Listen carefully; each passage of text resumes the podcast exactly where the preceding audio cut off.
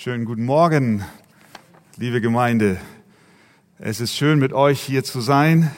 Wir feiern das Abendmahl an diesem Sonntag und der Bibeltext, über den wir heute Morgen sprechen, der passt wie die Faust aufs Auge zu dem Abendmahl. Wir sind ja im zweiten Buch Mose. Wir haben äh, an den letzten beiden Sonntagen, an dem wir aus dem zweiten Buch Mose gepredigt haben, über die Plagen gesprochen. Wir werden nicht jetzt zehn Wochen lang über Plagen predigen. Vieles, was wir schon angerissen haben, ist äh, auch schon gesagt. Heute machen wir weiter im zweiten Mose Kapitel 12 ähm, und da ab Vers 1. Ich lade euch ein, dass ihr aufsteht zur Lesung des Wortes aus der Heiligen Schrift. 2. Mose 12 ab Vers 1. Und der Herr redete zu Mose und Aaron im Land Ägypten und sprach, dieser Monat soll euch der Anfang der Monate sein, er soll für euch der erste Monat des Jahres sein. Redet zu der ganzen Gemeinde Israels und sprecht, am zehnten Tag dieses Monats nehme sich jeder Hausvater ein Lamm, ein Lamm für jedes Haus. Wenn aber das Haus zu klein ist für ein Lamm, so nehme er es gemeinsam mit seinem Nachbarn, der am nächsten bei seinem Haus wohnt, nach der Zahl der Seelen. Dabei sollt ihr die Anzahl für das Lamm berechnen, je nachdem jeder zu essen vermag.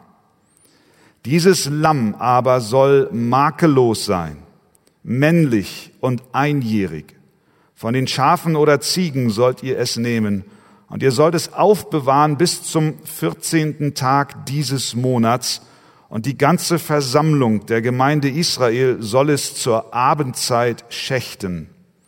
Und sie sollen von dem Blut nehmen und damit beide Türpfosten und die Oberschwellen der Häuser bestreichen, in denen sie essen, und sie sollen das Fleisch in derselben Nacht essen, am Feuer gebraten mit ungesäuertem Brot, mit bitteren Kräutern sollen sie es essen.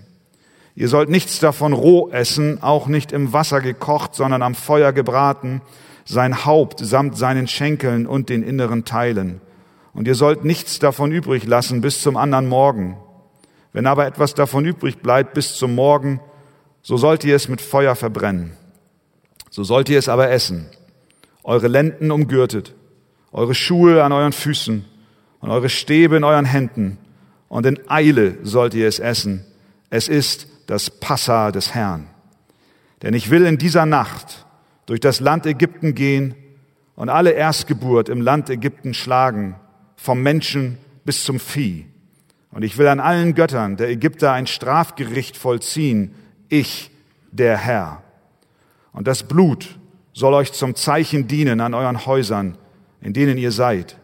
Und wenn ich das Blut sehe, dann werde ich verschonend an euch vorübergehen und es wird euch keine Plage zu eurem Verderben treffen, wenn ich das Land Ägypten schlagen werde. Amen. Nehmt gerne Platz.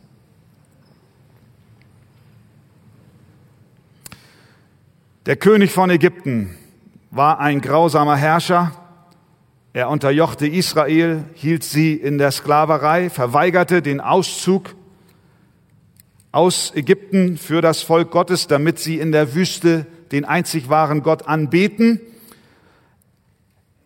Es war vollkommen angemessen und absolut gerecht, dass Gott wegen der Verstockung und der Weigerung des Pharaos, das Volk ziehen zu lassen, sie zunächst mit neun Plagen schlug. Wasser in Blut, Frösche, Mücken, Hundsfliegen, Viehseuche, Geschwüre, Hagel, Heuschrecken und Finsternis. Mit jeder dieser Plagen machte Gott deutlich, dass er Jahwe wirklich der Herr ist über die Schöpfung und auch über alle Götter, über alle Götter Ägyptens. Denn die Plagen waren auch gegen diese Götter. Wir sagten es schon zum Beispiel bei der ersten Plage gegen die Flussgötter gerichtet oder gegen den Gott des Lichtes, den die Ägypter anbeteten, als die Finsternis über das Land kam. Doch Pharaos Herz, wir haben es gesehen, verstockte sich von Plage zu Plage mehr und mehr. Warum? Weil er seinen Göttern diente. Sein Herz war gefangen und war nicht bereit, sich Gott unterzuordnen, so dass Gott die zehnte Plage ankündigte in Kapitel 11, nämlich den Tod aller Erstgeburt in Ägypten. Diese letzte Plage und die Rettung vor dieser furchtbaren Gerichtshandlung Gottes beschreibt jetzt hier unser heutiger Predigttext. Und wir sehen drei Punkte, wahrscheinlich auch noch viel mehr. Ich habe hier drei Punkte. Erstens, wir sehen Gericht an allen. Was meine ich damit? Nun, die bisherigen Plagen eins bis neun ähnelten sich in sehr, sehr vielen Punkten. Immer spielten Mose und Aaron eine prominente Rolle. Gott handelte durch die beiden. Sei es, dass sie beide vor dem Pharao auftraten zu Beginn einer jeden Plage und ihn aufforderten, Israel ziehen zu lassen.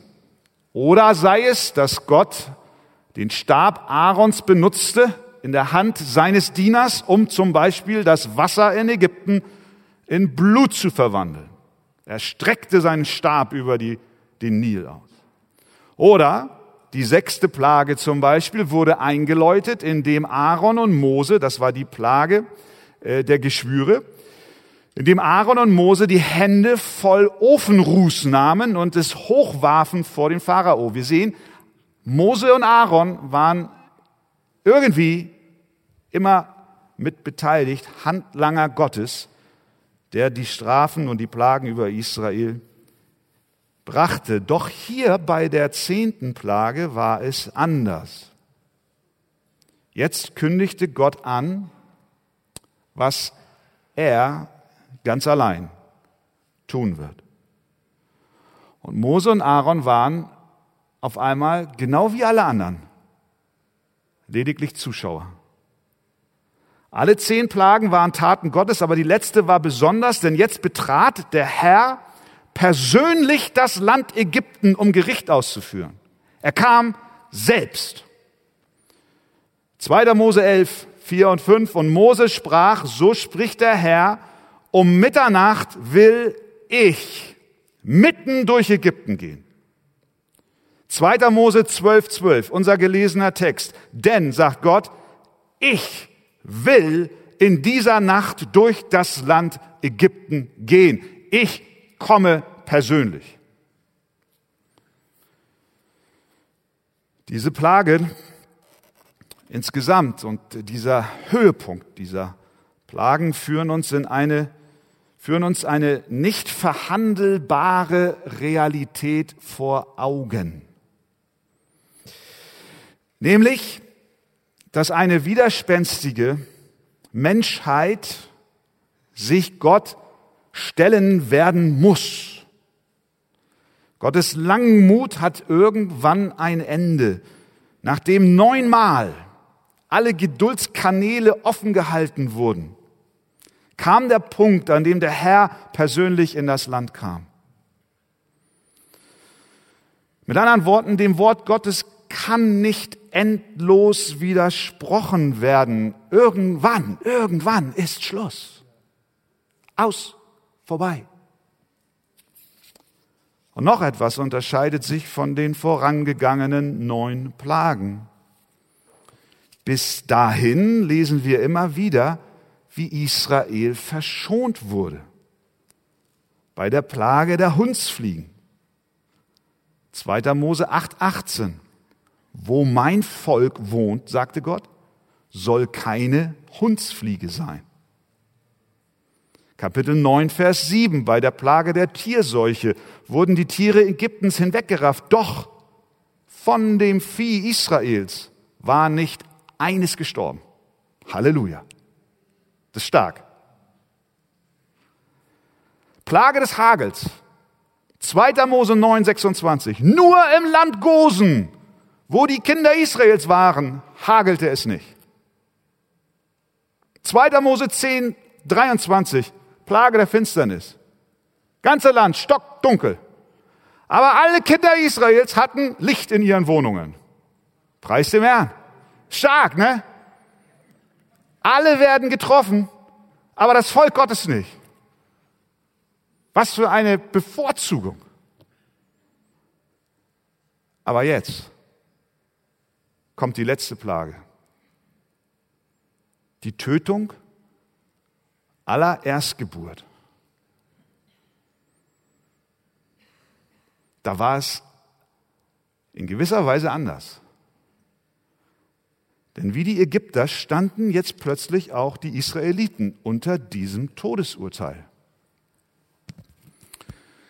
Denn in derselben Nacht brachte Gott den Tod in, wie es heißt, jedes Haus in Ägypten. Er kam auch zu den Häusern der Israeliten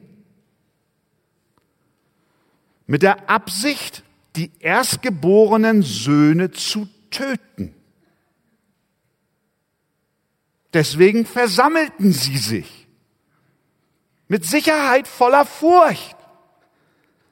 Denn Gott mit seinem Gericht hat er angekündigt, von Haus zu Haus zu gehen. Da war nicht mehr Gosen weit weg und überall war in der Nacht der, der, der Verderber unterwegs und wir sind hier weit in Sicherheit. Zu uns kommt er nicht. Nein, er kam an jedes Haus. Stimmt's? Es muss ein Schrecken gewesen sein für die Israeliten. Wieso, Herr? Wieso, Herr, verschonst du uns nicht so, als dass du erst gar nicht an unsere Tür kommst, so wie erst gar nicht der Hagel auf uns fiel und erst gar nicht unsere Tiere hinweggerafft worden sind. Bisher schauten sie aus dem sicheren Gosen, Landstrich in Ägypten, in dem sie wohnten, zu. Schließlich waren sie Gottes besonderes Volk, doch in dieser Nacht kam der Verderber auch an ihre Tür. Das Gericht klopfte auch bei ihnen an. Der Tod kam auch an ihr Haus.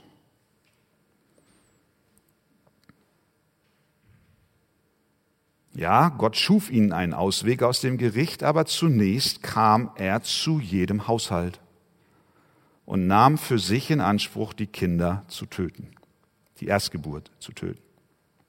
Warum? Warum auch zu den Israeliten? Warum ist er da nicht vorbeigezogen in der Weise, als dass er gar nicht auftauchte bei ihnen? Nun, weil auch sie, genau wie die Ägypter und wie wir alle, es verdienen zu sterben. Da sind wir nicht anders als Ägypten. Auch sie waren schuldig. Auch wenn es in diesem Kapitel jetzt nicht so hervorleuchtet, aber wenn wir den Kontext uns ansehen, wird es deutlich. Sie zum Beispiel, sie lehnten das Wort des Propheten Mose ab. Im 2. Mose 5, 21, darüber sprachen wir schon. Götzendienst war auch unter ihnen vorhanden, auch wenn, wie gesagt, das nicht in diesem Kapitel zum Ausdruck kommt, aber in Josua 24, 14, da sagt Josua, so fürchtet nun den Herrn und dient ihm aufrichtig und in Wahrheit und tut die Götter von euch hinweg, denen eure Väter jenseits des Stromes und in Ägypten gedient haben. Der Götzendienst offensichtlich hatte sich auch unter den Israeliten eingeschlichen. Und nicht nur das. Sie waren wie wir alle von Natur aus Sünder. Die Lehre von der Verdorbenheit des Menschen macht auch vor ihnen nicht Halt. Denn wie sagt Paulus in Römer 3, 23, alle haben gesündigt und verfehlen die Herrlichkeit, die sie vor Gott haben sollen. Paulus geht sogar so weit, dass er schreibt, was nun haben wir etwas voraus? Damit meint er die Juden ganz und gar nicht, denn wir haben ja vorhin sowohl Juden als Griechen beschuldigt, dass sie alle unter der Sünde sind. Wie geschrieben steht, es ist keiner gerecht, auch nicht einer. Es ist keiner, der verständig ist, der nach Gott fragt. Der Grund, warum Gott auch zu den Israeliten in dieser Nacht kam, ist, weil auch sie, so wie du und so wie ich, Sünder waren und Sünder wir sind. Der Tod ist der Lohn der Sünde.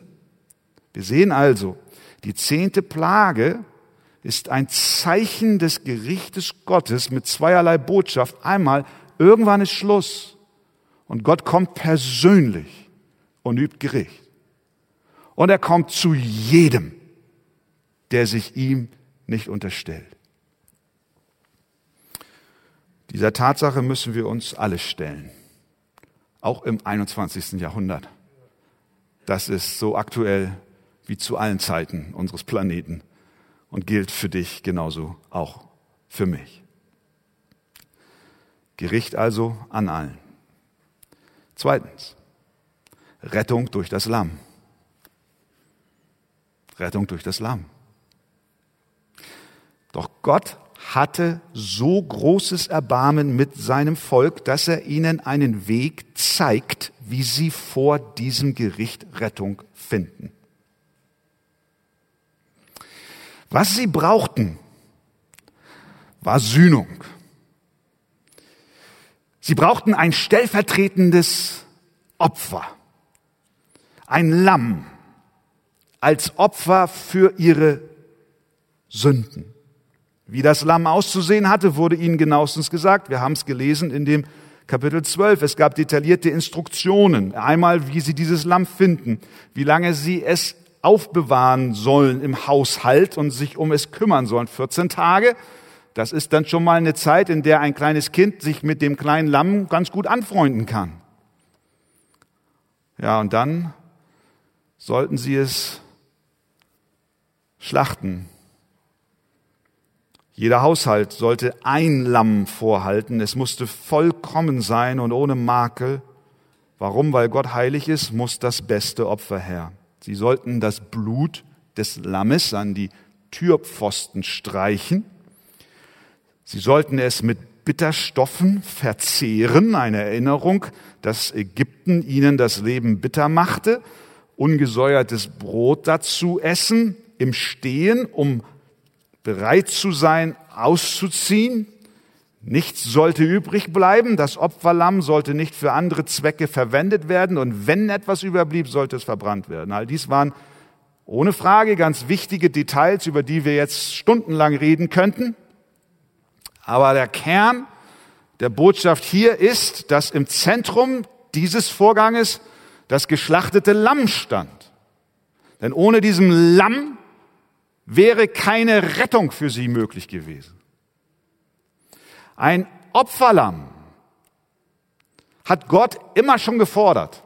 Das ging schon los bei Kain und Abel.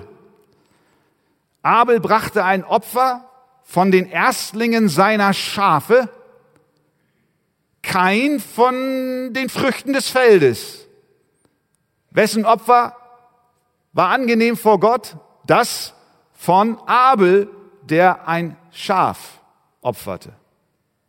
Abraham sollte Isaak opfern und als er schon das Messer ansetzte, sagte Gott, lass es sein, ich habe ein anderes Opfer bereitet und was war das? Ein Widder, der sich dort in den Sträuchern verfangen hat, ein männliches Schaf.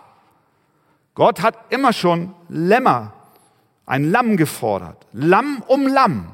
Wenn wir uns die ganze Geschichte Israels angucken, wie viel Millionen Lämmer im, im Laufe der Zeit geopfert wurden. Lamm um Lamm, bis Jesus kam. Johannes sah ihn, Johannes 1, 29, siehe das Lamm Gottes, das die Sünde der Welt hinwegnimmt. Das ist die beständige Botschaft der Bibel. Wer Gott begegnen will, der muss es auf der Grundlage eines Lammes tun. Und es ist ein Lamm, das Gott uns selbst schenkt. Alle Lämmer im Alten Testament waren Hinweise auf das eine Lamm, Jesus Christus. Paulus schreibt in 1. Korinther 5, Vers 7, denn unser Passalam ist für uns geschlachtet worden. Doppelpunkt, Christus. Damit Jesus unser Passalam sein konnte, musste er die Voraussetzungen erfüllen, die Gott an das Lamm stellt. Vollkommen rein, makellos. So war Jesus. Er hat keine Sünde getan. 1. Petrus 2. Es ist auch kein Betrug in seinem Mund gefunden worden. Hebräer 4, Vers 15, der in allem versucht worden ist, in ähnlicher Weise wie wir, doch ohne Sünde. Sogar Pontius Pilatus sagte, ich finde keine Schuld an ihm. Vollkommen. Perfekt. Jesus war, Hebräer 9, Vers 14, ein Zitat, makelloses Opfer. Er wurde am Passafest gekreuzigt. Erinnert ihr euch? Er ritt auf einem Esel in Jerusalem ein. Der Tag, an dem Hunderttausende Opferlämmer in die Stadt getrieben wurden. Mittendrin das Lamm Gottes, Christus selbst. Und als er das letzte Passa am Vorabend seines Todes feierte, sagte er zu seinen Jüngern, nehmt den Kelch, trinkt alle daraus, denn das ist mein Blut.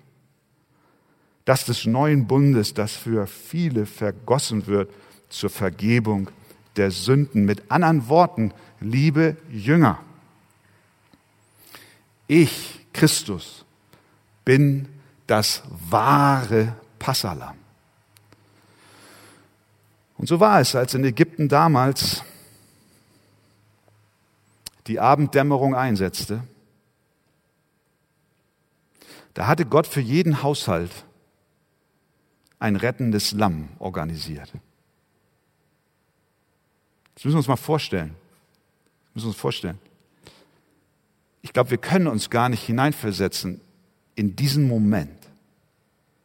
Nachdem Israel Zeuge von neun zeichenhaften Plagen war und kein Zweifel daran bestand, dass das Wort des Herrn auch diesmal in Erfüllung geht, sitzen sie in ihren Häusern und warten darauf, dass Gott selbst an jede Tür kommt, um Gericht zu üben.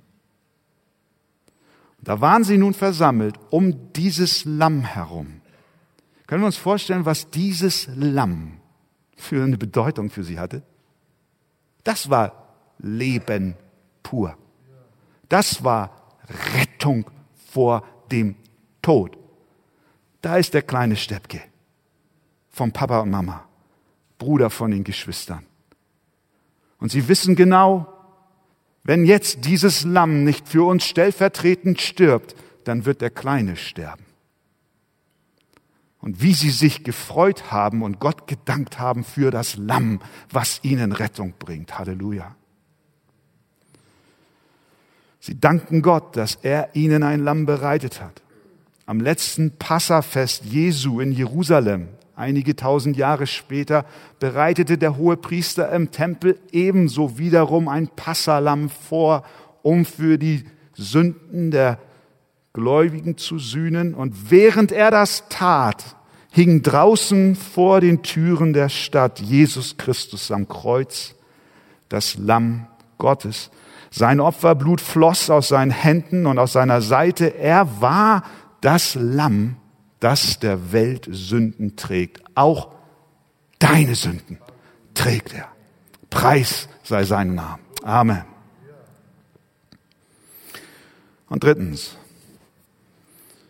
haben wir hier auch noch die Bedeutung des Blutes. Schaut in den Text, Vers 13.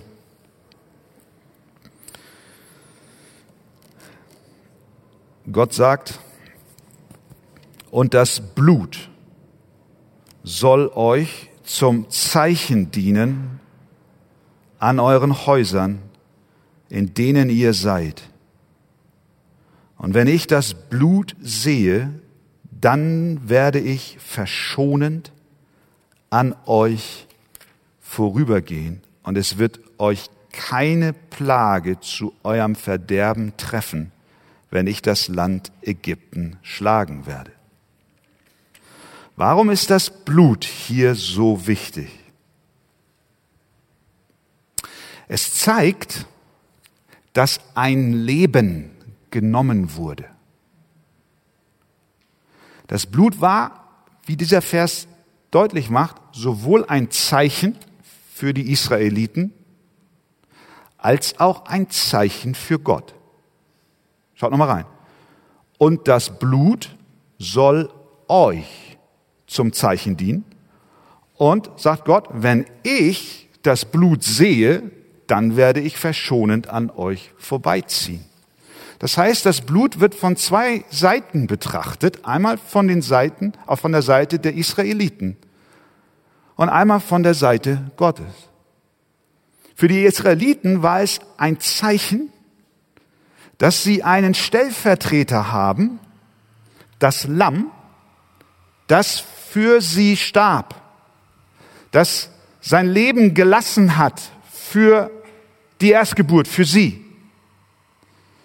Gott kam, um Gericht zu halten, aber als sie zur Tür schauten, sahen sie das Blut und wussten, sie sind durch das Blut bewahrt.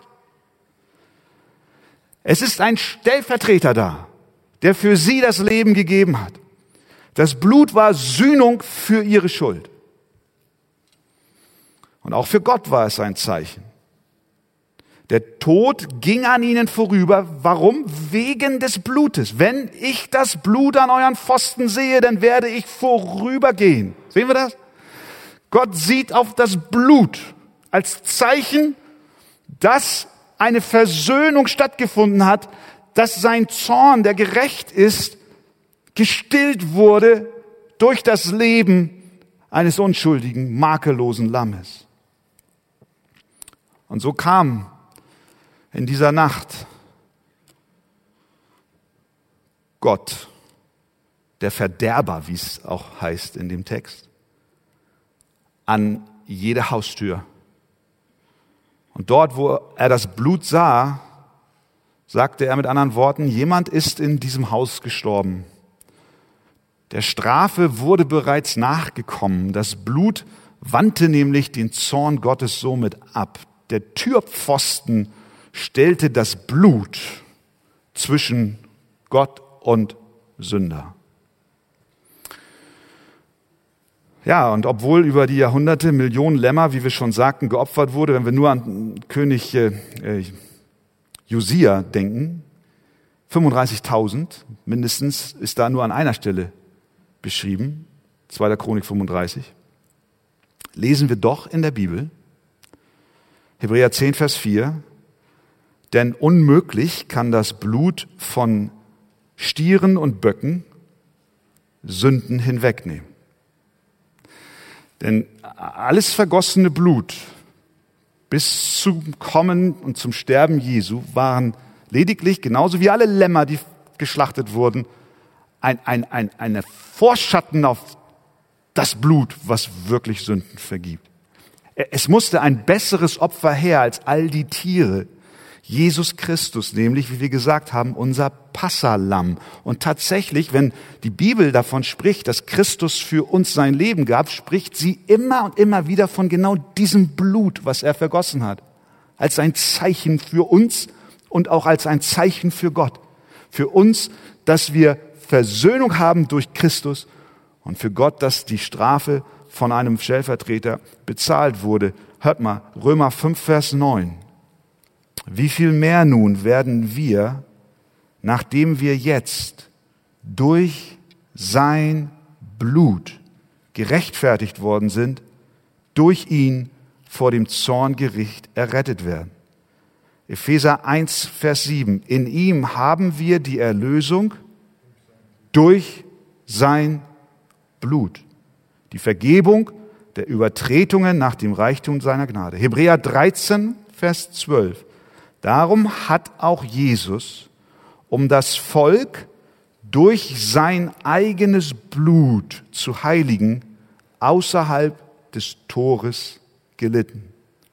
1. Petrus 1, 18 bis 19, denn ihr wisst ja, dass ihr nicht mit vergänglichen Dingen, mit Silber oder Gold losgekauft worden seid aus eurem nichtigen, von den Vätern überlieferten Wandel, sondern mit dem kostbaren Blut des Christus, als eines makellosen, unbefleckten Lammes. Sehen wir, Christus ist das wahre Passalam.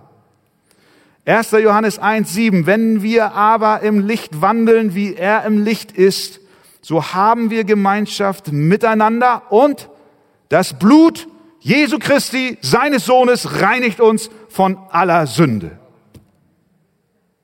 Das Blut vergossen zur Vergebung deiner Sünde. Heute spricht man nicht gern über das Blut Jesu.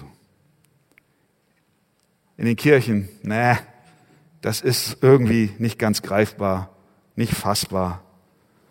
Doch, um gerettet zu werden, brauchen wir das Blut eines vollkommenen Opfers, das sich zwischen uns und dem heiligen Gott stellt. Das Blut vom Kreuz von Golgatha hat die Kraft zu retten, denn es ist das Blut Jesu, des makellosen Lammes, des Sohnes Gottes. Es gibt kein wertvolleres Blut als seins. Die einzige Möglichkeit von Sünde und Tod gerettet zu werden, das macht uns dieses Passafest, das erste der Geschichte, mehr als deutlich. Die einzige Möglichkeit von Sünde und Tod gerettet zu werden, ist der Tod eines Opferlammes, Jesus Christus. Er ist das Lamm Gottes. Der Herr fordert jeden Menschen auf, diesem vergossenen Blut zu vertrauen. Genau das taten nämlich die Israeliten. Als sie sich dort versammelten und dieses Lamm schlachteten und dann die Pfosten bestrichen, taten sie es im Glauben. Das war ein Akt des Glaubens. Jeder normale Mensch würde sie doch für verrückt erklären. Wer macht denn sowas und glaubt, dass dadurch der Tod am Haus vorbeigeht? Aber sie, indem sie es taten, vertrauten dem Wort Gottes, was durch Mose den Propheten zu ihnen gekommen war. Und sie taten im Glauben genau das, was Gott von ihnen erwartete, indem sie nämlich ihr Vertrauen auf das vergossene Blut ihres Lammes, was in ihrem Haushalt geschlachtet wurde, an die Türpfosten strichen. Ja, es war ein Akt des Glaubens. Hebräer 11, 28, da heißt es, durch Glauben hat er, das ist Mose, das Passa durchgeführt und das Besprengen mit Blut damit der Verderber ihre Erstgeborenen nicht antaste. Und hier kommt der Bogen jetzt wieder zu dir. Ganz konkret. Vertraust du ganz echt dem vergossenen Blut Jesu Christi, was er am Kreuz für dich gelassen hat? Wenn du das tust, dann darfst du sicher sein, das Gericht kommt nicht auf dich, sondern er hat's getragen. Leben ist dir zugesagt. Verheißung des ewigen Lebens. Du darfst froh sein inmitten eines Gerichtes, was furchtbar ist. Denn während sie dort saßen und auf dieses Blut schauten, erfüllte das Land sich mit Heulen und mit Klagen. Ihre Nachbarn im ganzen Land, wie Text, der Text sagt vorher, bei der Ankündigung, im ganzen Land weinten und heulten die Ägypter, die kein Blut an ihren Pfosten hatten. Das Gericht Gottes kommt. Definitiv. Du kommst da nur raus, indem du Christus vertraust, im Glauben an sein vergossenes Blut, es annimmst und sagst, Herr, nimm auch meine Schuld. Und wenn du das schon getan hast, dann bist du heute Morgen hier als ein erlöstes Kind Gottes. Und dann weiß ich ganz genau, in deinem Herzen, da ist jetzt so ein, so ein Feedback. Ne? Weißt du? So, da kommt irgendwie so, ja, ja, Jesus, du hast für mich bezahlt. Du hast Sorge getragen, dass der Verderber an meinem Haus vorbeigeht. Und deswegen haben wir heute Morgen beim Abendmahl allen Grund, Gott zu danken. Amen.